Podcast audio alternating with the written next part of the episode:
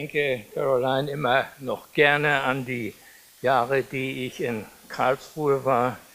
Äh, deswegen sage ich immer gerne zu, wenn ich eine Einladung hierher bekomme. Das gilt auch für die nachfolgenden Professoren, die können mit mir rechnen, wenn sie denn wollen.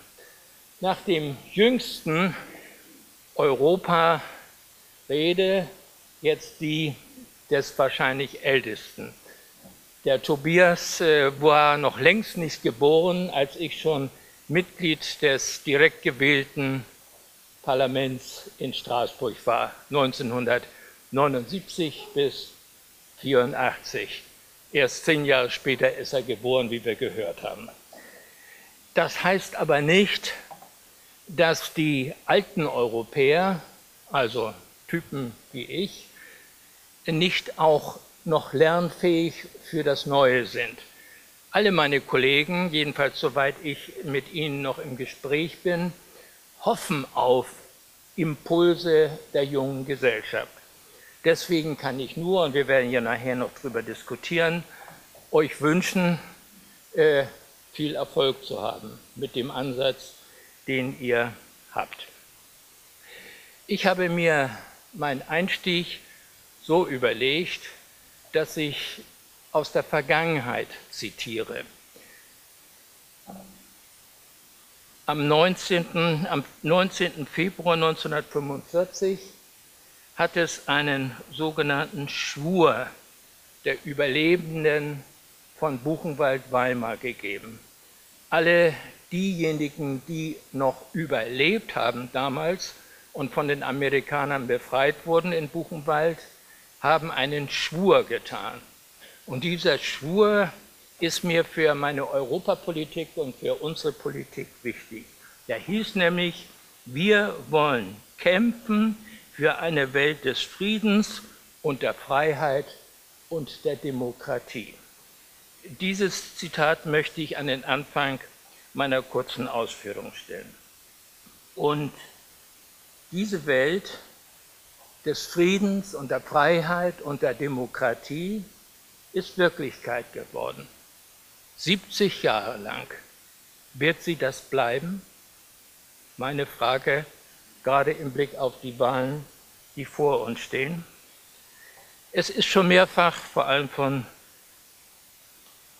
dem letzten, vorletzten Redner deutlich geworden, wächst nicht anlässlich der neuen Gesellschaft auch die Skepsis an Europa.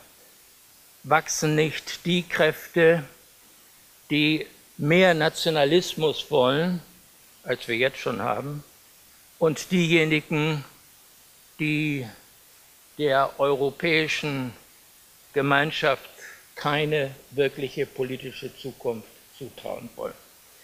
Wächst nicht, nicht nur die Skepsis, sondern die Bewegung gegen Migra Migranten oder Fremde schlechthin. Müssen wir das nicht alles mitbedenken, wenn wir für Europa planen? Oder ist die Abschottungspolitik, die wir immer deutlicher konstatieren müssen, im Trumpschen Sinne My Country First, ist die nicht an der Tagesordnung? Sie, äh, Sie merken meine Skepsis und meine Beobachtung für diejenigen, die keine Pro-Europäer sind, wie wir eben gerade von dem Tobias gehört haben, diese Bewegung durchaus ernst zu nehmen ist. Und hat nicht Caroline Robertson mit der Einladungsthese recht, dass die Wirkungskraft, die im Blick auf die gesellschaftlichen Gemeinschaften, Institutionen mehr nachlassen, ist die nicht festzustellen.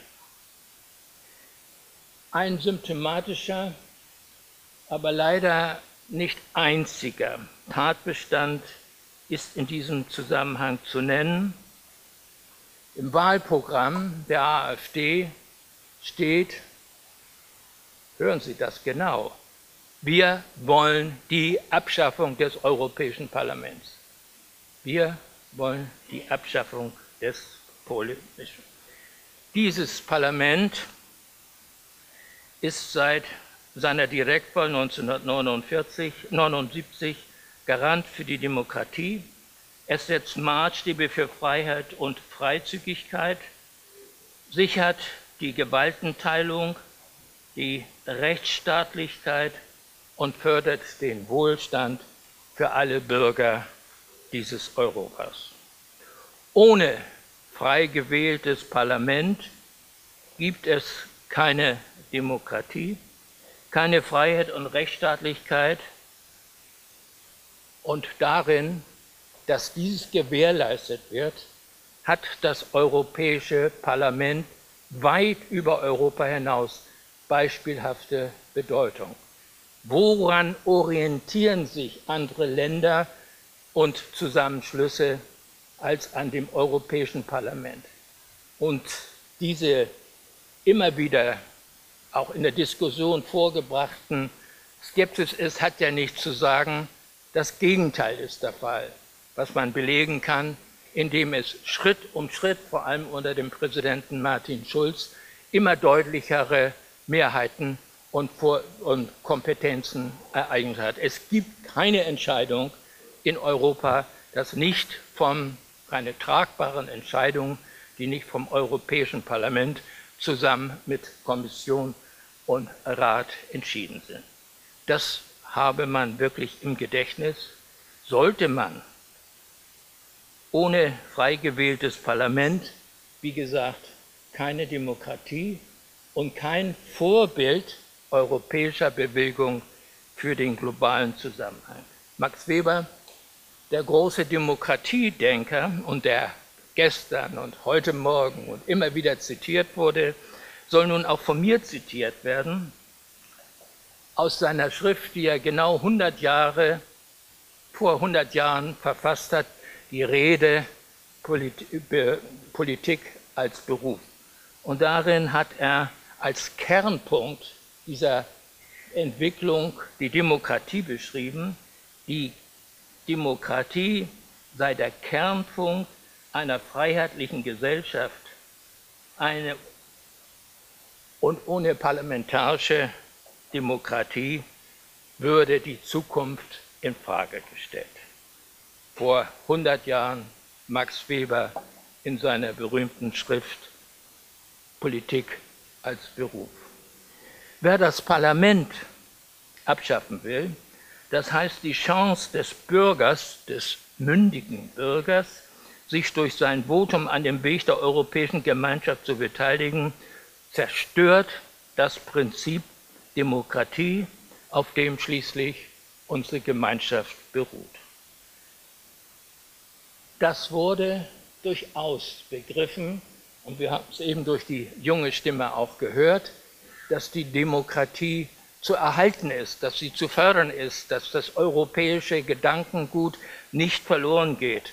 Und die Bewegung Parts of Europe, zu der eingeladen wurde. Ich kann das nur unterstreichen und mich darüber freuen.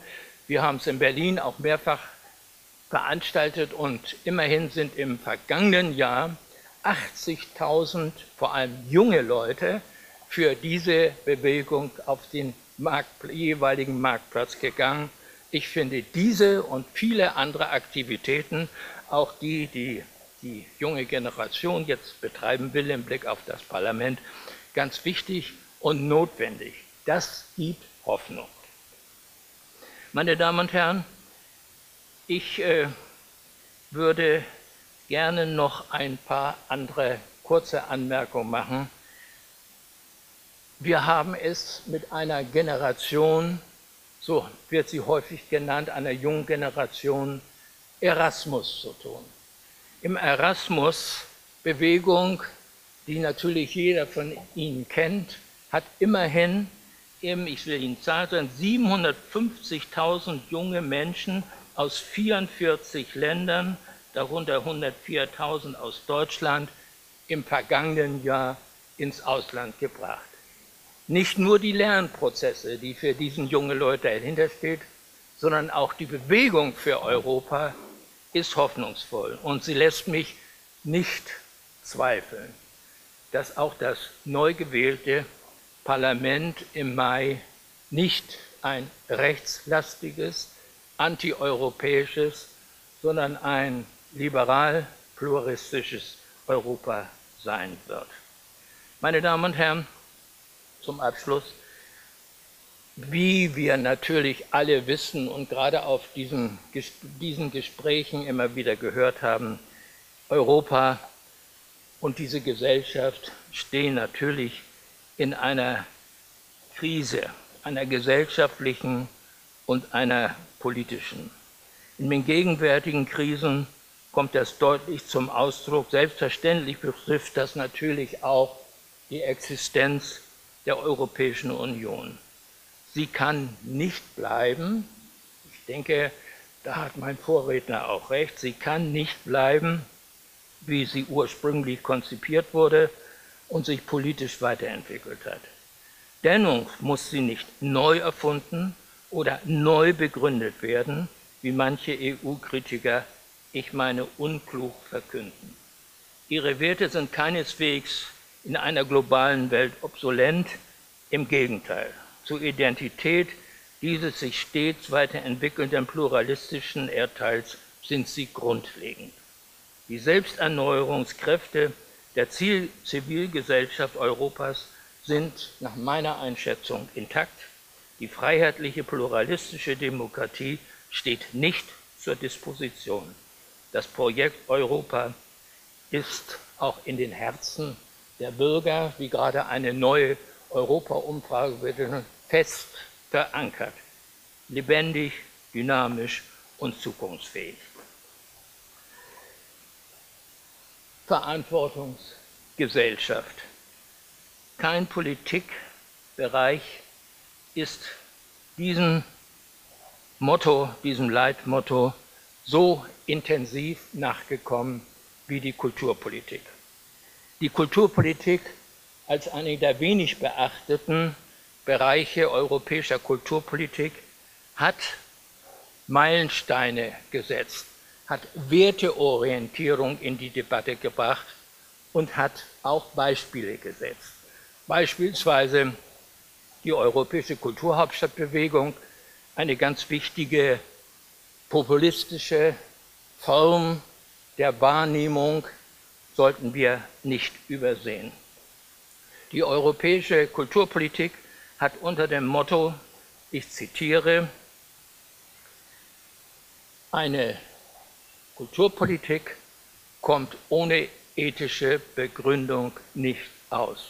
Versucht in die Wirklichkeit umzubringen, übrigens formuliert 1972 in der Konferenz von Achsen des Europarats, der leider heute und gestern noch gar keine Rolle gespielt hat, aber für die Wertorientierung, für Kultur und Politik Maßstäbe gesetzt hat. Und nochmal zum Schluss für die Wertegesellschaft Max Weber zitiert, er hat auch in dem genannten Artikel, der inzwischen ja natürlich auch unmittelbar danach zum Aufsatz weiterentwickelt worden, Politik als Beruf formuliert. Es geht immer um das Bohren harter Bretter. Wer dieses nicht ernst nimmt, hat von Politik nichts verstanden. Meine Damen und Herren, deswegen ist es Bürgerpflicht, nicht nur zur Wahl zu gehen, sondern auch so zu wählen, dass Europa wieder zukunftsfähig wird mit, mit der Erinnerung an den Schwur von Buchenwald wollte ich die Tradition des Nachdenkens über Frieden und Freiheit und Demokratie uns zur Verpflichtung machen. Herzlichen Dank.